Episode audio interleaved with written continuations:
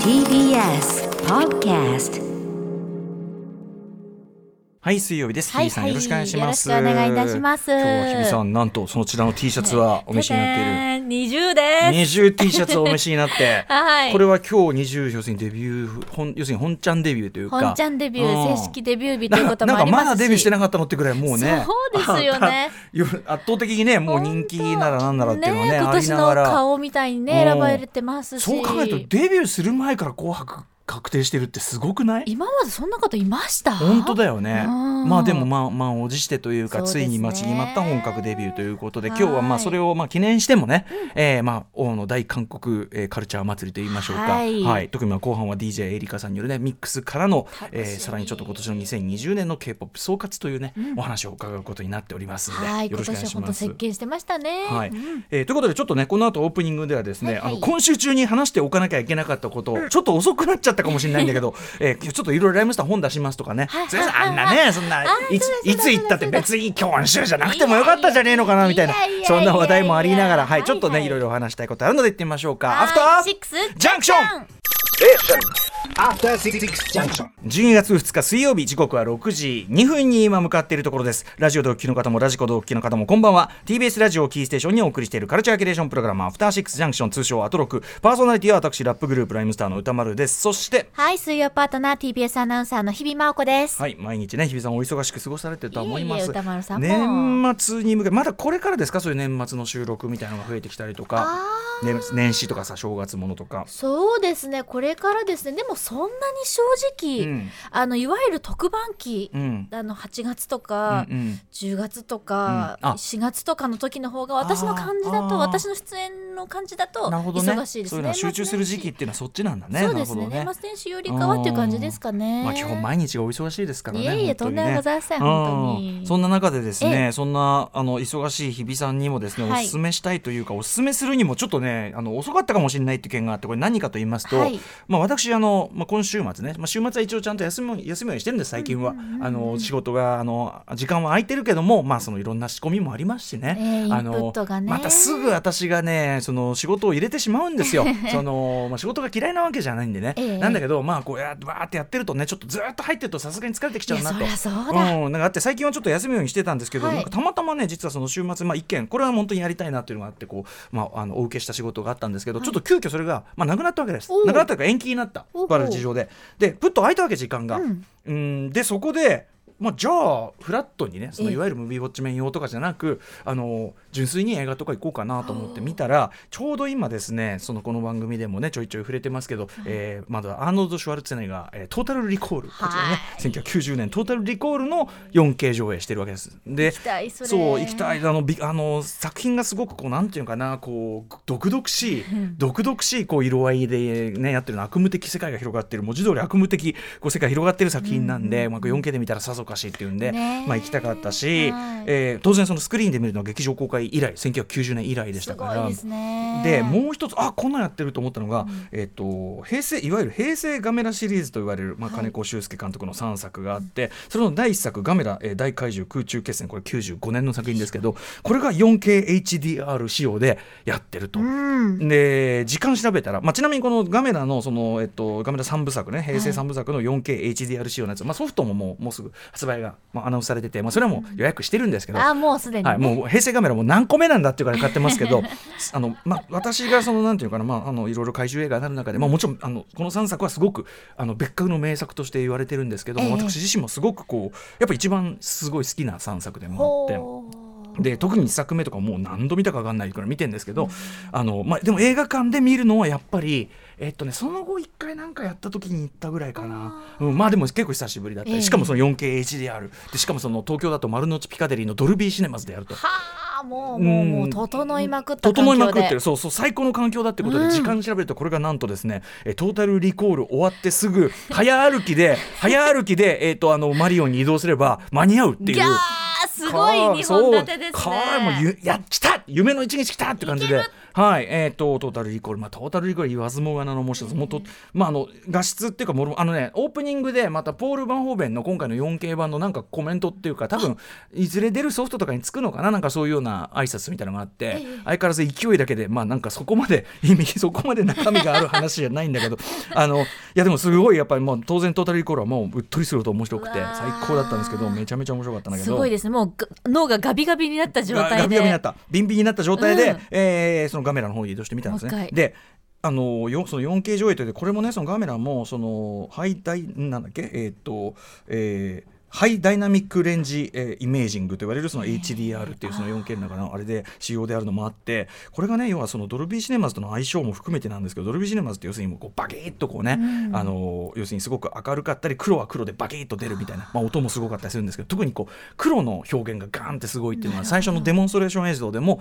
皆さんが今見ている黒は実は黒ではありません。本当の黒はこれです。ドーンっていうすごいかましのつかみの映像あれがすごいこうまたインパクトだったりするんだけどそれで見る大画面で見るそのガメラがですね僕そのオープニングがその素晴らしいっていつも言ってるんですけどそのオープニングっていうのが、まあ、最初プルトニウムを要するにあの核燃料のその再処理が済んだそのえーねそのプルトニウムを日本にもう一回運び直してるという、まあ、昔から原発サイクルの中でも非常にこれ危ないんじゃないかって言われてる部分なんだけどそれを運んでる船を一応その、えー、と海事のね、えー海上自衛隊の、えー、と巡洋船が守ってる。でその、えー主人公はその江原剛さん演じる主人公というのは一応の主人公というのはその海事の人なんだけどでそこにこう運んでるとそこにその干渉がその座礁したって言ってで海の真ん中で座礁ってどういうことだって言ったらなんか下に干渉があるみたいなこと言うんだけどでその干渉がでも干渉が途中で離れました、干渉から動いたってどういうことだ、っていうところでその、えー海事のその巡洋船のところのそのレーダーで今本船の真下です。かなんかでそうするとこう下に、まあ、明らかに我々ガメラ見に来てますから、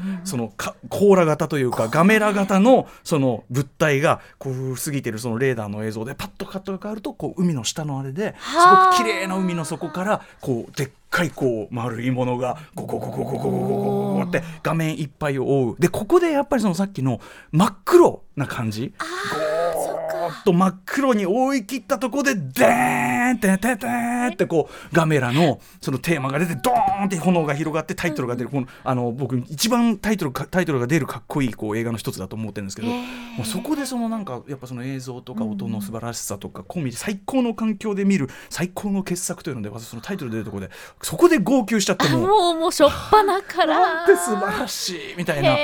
なので私がその何の話をしたかったかというと、ええ11月27から一応特別上映という形で、まあ、ソフトはこれから出んだけど、これ映画館で特にドルビーシネマで見た方がいいよってことを言いたかったんだけどどうも今週いっぱいっぽい。え早い。だってこれだってねこの前の金曜日から始まったばっかりの来週からはねあのアキラ 4K が始まりアます。キラの方ね。アキラもいいけどいつの時代なんだみたいなことになってるんだけど いやこれはねやってるうちに言ってほしいなって話をぜひしたかったんですね。うん。なんかだってそれ見るっていうよりももう体験っていう感じですもんね。でもねやっぱね改めて見るとその、まあ、あのトータルリコールの面白さもそうで、まあはい。4K で絵が綺麗とかってもちろんあるんだけどやっぱ見てるうちにだんだんやっぱり作品そのものの面白さにもうひ、あの引き込まれちゃってあのどんどんどんどんそういうこうなんていうの、まあ、特別なものを見てるっていうよりは本当に面白い映画見てるって感じになってくるんだけど、あの今回のガメラで言いますとやっぱりねそのあのいろいろ、まあ、もちろん樋口真嗣さんのミニチュアワークであるとか、特撮がもう本当にさえ渡るってそういうところも素晴らしい、あとビジュアル的にね例えば途中あのクライマックス手前のところなんですけど、その敵怪獣であるそのギャオスがその怪獣の理屈もよくできてて、はい、やっぱ伊藤和則さんこれパトレーバーの脚本でもあるし伊藤伊藤和則さんがもう練りに練った脚本が素晴らしい、えーまあ、なぜ怪獣がいるかそしてなぜその怪獣 2, に2種の怪獣が同時に出てきて同時に戦うのかの理屈も本当に考え抜かれてるんだけどあのそのジャギャオスがですねついに東京にすごい巨大化した状態で東京に来ちゃってで東京に来て何まず何をするかというとご飯を食べたいということで電車をバコーンと捕まえてですねはい。あの若者を食べるっていうね当時の怪獣映画には必ずあったいけすかない若者を食べるこれがこれが「シン・ゴジラ」ではなくなったというのは「シン・ゴジラ」表の中でも言いました。それは要要するにあの震災以降の痛みというのを表現するのに被害者側にそういう何かを託すのはやめたんであろうというようなことを言いました、まあ、当時は95年当時はいけすかない若者が食べられる、えーまあ、間接間接表現なんですけどね。その若者が聞いてたウォークマンがカセットですよね当時だとね、えーウォークマンがこう落ちてるっていう描写で,、でその前にこうギャウスがこうガチャーンって中で中でこう電車のバコーンって開けて中の人をバーンって食って上向いてこうやってこう咀嚼してコンカクッみたいな。こなんかカキみたいな。なんかこうそうそう。カキッって男なんかこうみたいな感じの音がする怪獣がなんか食べてか人間を食べてコッキーみたいな音がするのは、えっと、サンダ対ガイラという作品がありましてこれのサンダが人間を食べるところでもやっぱりコッキーみたいな音をする。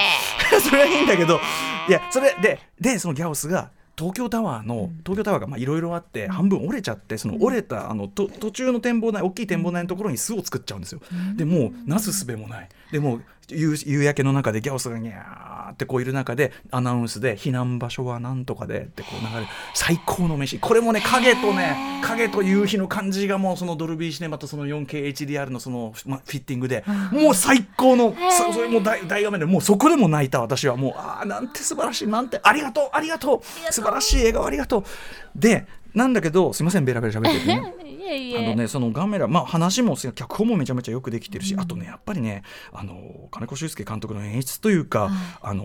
登場人物のその、まあ、演技というか、登場人物の特にリアクションがやっぱいいんだよね。そのが怪獣が出てきた時のリアクションがやっぱそのいるってことのリアリティを増す。例えば「ジュラシック・パーク」でも、あの初めてそのねバーンってこう出てきて、で博士たちがこうやって見て、いるんだってあのあの表情と込みであのか感動が生まれるわけですよ。だから例えばそのカメラでもバーンと出てきた、最初こうヘリコプター自衛隊のヘリコプターの中から見たんですけどバーンって最初に出てきた瞬間はなんかこう暗視暗視カメラというかカメラ越しに見た視点で、なんか出てきた、でバーンって出てくる。でこの怪獣ですよ。初めて見る怪獣が上を見てうわーギャーってなってるのを見たパイロットがこう唖然としながらその口をギャーに合わせてこう口をってこうやパカーンって。こう開ける。これがそのユーモアでもユーモラスでもあり、でも初めてとんでもいるんだっていういるんだって感じが出るんだよね実感が出るっていうね。そうとかね。確かにキャーってならないですもんね。あんまりにもびっくりして。とかかそうそうそう。あき呆れ返ってる感じがねうん。すごく出てたりとかねあとそうだな、うん、あのねなんかそういうこうリアクションが今あのあれですね蛍幸次郎さん演じるですねえっ、と長崎の警察の刑事が最初にギャオスがバーって上ギャオスが一瞬しか見えない、でも思ったよりその一食い鳥だと思われたものが思ったよりでかいってことを示すときに、あれがあれがなんか犯人ならあのうちた俺俺たちの仕事じゃなかみたいなことを言うわけですよ。それがなんか上手におけるふなんだっけふこの船は小さすぎるみたいな、そういうセリフと同じでなんかこうすごく聞いてくるとかね、まあすいませんね熱く語りすぎちゃって。うん、あとまたあのほんあの本田博太郎さん演じるね、そのあの政治家のねまたそのなんかこうちょっとこう嫌味かつでもちょっと笑っちゃうリアクションとかね、なんかこういろいろねどうなってるんだねってねみたいなこと言ってから言い返されてよろしくみたいなこと かねもうとにかくねそのだから人間部分っていうかドラマパートのその演技とか、それもすごくリアリティの補強まあ分かってはいたことだけど、改めて見るとやっぱり本当にいいですねみたいな。すいませんねガメラ話。これは本当にガイガイガン山崎呼んできてね平成ガメラ特集をねね。やるべきことなんただガイガンただ山崎とか高橋ひょうりさんはあのすぐ太郎だエースだエイティだ、うん、だからそういう変化球変化球から入ってくるから彼らね。だからこういうどあの本当にねド直球であのいいと思います。あのだから怪獣映画の一つ入り口入り口として僕はやっぱり平成ガメラ三部作。日比さんとか見ても間違いなくいい面白いと思うはずなのかなって思いますけどね。えー、25年の時を経て再び。特に今回の 4KHDR とこのドルビーシネマ良かったな、見たい。当然なんか特撮おじさんみたいのがね 本当にいっぱい、うん、まあ人の方で俺も含めてね、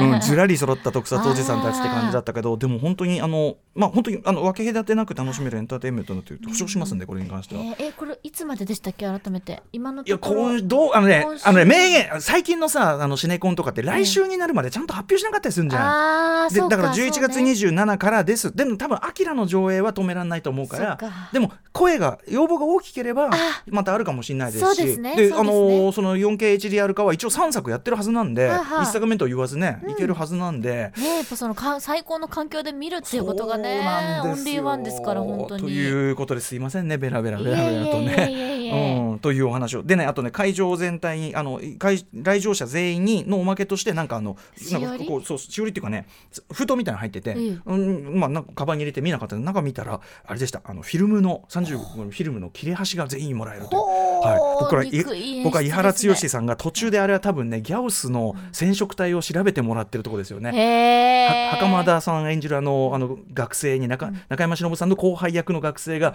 この DNA が異常だと。これは多分人人工的に作られた生き物だっていうところの画面を見ている井原剛さんだと思われる コマで、うん。まあ、僕的にはこれ当たりだなっていう。ね、うん。当たりコマ来たなっていう。はい。うん感じでしたよね。すいませんね、ララ、ね。いやいやでもなんか最近そのいわゆるなんか感動するみたいなシーンに出会いにくいなんかお外に出かけることもできないし、そうね。なんかこう、うんうどこかねいるかいろんなこの状況もあって、はい。どっかこう、うん。心が揺さぶる体験をできることが少なくなってるんでうん。ドルビーシネマ行きたいと思いました、ね今。もちろんその日比さんにとってのその何かでも全然いいんですけどねそれはね。だからやっぱその映画館で見るもちろんもう何百回と見てるんですよそのガメラなんて、うんうん。なんだけどやっぱそのなんつうか違いましたね。そのクライドがね。ああ。うん。心揺さぶる。トータルリコールもオープニングでもうジェリー・ゴールドスミスの曲がねかかって「テレレー」ってこう始まる時そうなんだよなこれなんだよな。もうこっから超面白い映画始まるんだもう最高だ分かうん。ってんのに新そう鮮分かってうわこれからだって超面白いが始まるでしょみたいな。でと途中の僕が一番好きな、はいその主人公のアーノルド・シュワルツェネが演じるそのダグ・クエイドという男がまあまあそのうこう記憶きなんていうかなちょっと説明難しいな。そのもともとあった記憶を蘇らしちゃって、まあ大暴れするという一応のその表面上のストーリーラインがあるんだけど、ええ。途中でそのいや今あなたは実は夢を見てるだけなんですよと。その夢を見させてくれる会社に行ってそれが発動するのであなたはその今大活躍してるつもりかもしれないけどあなた夢見てるだけでこのままです。ちょっと暴走しちゃってて非常に危険なこのままだとあなたはその植その植物状態になってしまいますよと。あなので私がこの出すこの薬を飲んで賞金返ってください。奥さんも来てますよってその奥さんがシャロン・ストーンなんだけど、っていうそこのね場面最高。もうそこでもうねでそこでこうアーノルド・シュワルツェネッガーが、はい。まあそのあのまあ彼のジャッジっていうか、これはあいつあいつの言ってることは嘘だっていうジャッジする。ところなんだけどそのジャッジのまあなんつうのかな。う んなんていうかそれジャッジ？みたいな。それ？みたいな感じとかね、もうね最高ですね、えー。そしてこうやっぱりこうそれを踏まえて今言った場面とかを踏まえてみるエンディングの味わい深さっていうか、実はエンディングはこれはどっちなのかな、ハッピーエンドなのかそれとも？というね。はあ。これも本当に味わいがいがあるね一作でございます。何度見てもいいやつですねそう。まあ、これは私にとってのツボということであって、もちろん皆さんにとってね日比さんにとっての、はい。だって日比さんがそれこそさ「ストーリー・オブ・マイ・ライフ」やるっつうのったらそれは駆けつけちゃうじゃないあですかもちろんもちろん、頭頭だけ100回ぐらい見られます。あ 頭だけ。あの編集部入ってくとこね。入ってくとこだけ。あそこいいよね。走ってるとこだけでもう何回も泣けちゃう。はい。まあということでちょっとまあ私からのおすすめとしてこのね、はい。えー、と 4K 上映トータルリコールそしてやっぱりガメラ、えー、大空大怪獣空中戦、えーの 4KHDR 上映おすすめしておきたいと思います。あ。りがとうございます、ということであもちろんいろいろ気をつけながら言ってくださいね皆さんね。ね。もちろんね、はい、状況はね全然決して甘くないですからね、まあ、映画館の方も非常に配慮されてると思いますけども、はい気をつけながらいろんなところ行っていただきたいと思います。はい。といったあたりで、えー本日のメイン紹介いってみましょう。6時半からのカルチャートークには韓国映画に詳しいライターの西森道夫さんが登場です。今年の韓国映画を総括そして来年注目の韓国映画もご紹介いただきます。はい、えーそして7時からのライブダイレクトは DJ エイリカさんによる JYP ミックス、えーエイリカさんは今日ね特集ね8時台の特集もお世話になりますが、はい。まずはやっぱり20デビュー記念ということで、はい。JYP ミックスをお送りいたします。はい。そしてその後7時40分頃からはシアター一期一会です。あなたの映画館での思い出や体験談のご紹介。そして8時台の特集コーナービヨンドザカルチャーはこちらです。これさえ聞けば大丈夫。2020年 K-POP 総まとめ。はい、アジア各国の良質な音楽を紹介する不定期企画アジアンミュージックジャンクションシリーズにして多分2020年もうね、えっと、年の瀬になってきましたんでえっとまあ、この12月いっぱいはこういう感じで総まとめだったりとか、はい。えー2020年ベストであったりとかこういう企画割といっぱい出てくる。そういう季節うかんまあ、ある意味こう1年全体のフューチャーパストといったところじゃないでしょうか。はい、ということで当番組でもたびたびね K-POP について扱ってまいりました。まあ今年は K-POP にとっても特にね大きな1年でしたね。はいあまあ BTS が非常に快挙をいろんな形で果たしたりとかグローバルに人気を博している K-POP、えー一体どんな動きがあったのか、えーでねちょっとわ私ちょっと分かんないことなんです。赤黒ドゥンバキ系というこういう動きが全然わからない。うん。うんこれもうあえて私何にも知らない状態でね伺いたいと思いますので。今年の傾向や今年デビューしたばかりのグループについて DJ のエイリカンさんそしてここは DJDJ キキさんにもお越しいただいて総括していただきます。はい。番組への感想や質問などリアルタイムでお待ちしております。アドレスは歌丸アットマーク tbs.co.jp 歌丸アットマーク tbs.co.jp までです。読まれた方全員に番組ステッカー差し上げます。えー番組では Twitter、LINE、Instagram も稼働しております。各種フォローお願いいたします。それではアフターシックスジャンクション行ってみよう。行ってみよう。Station. After Six Junction.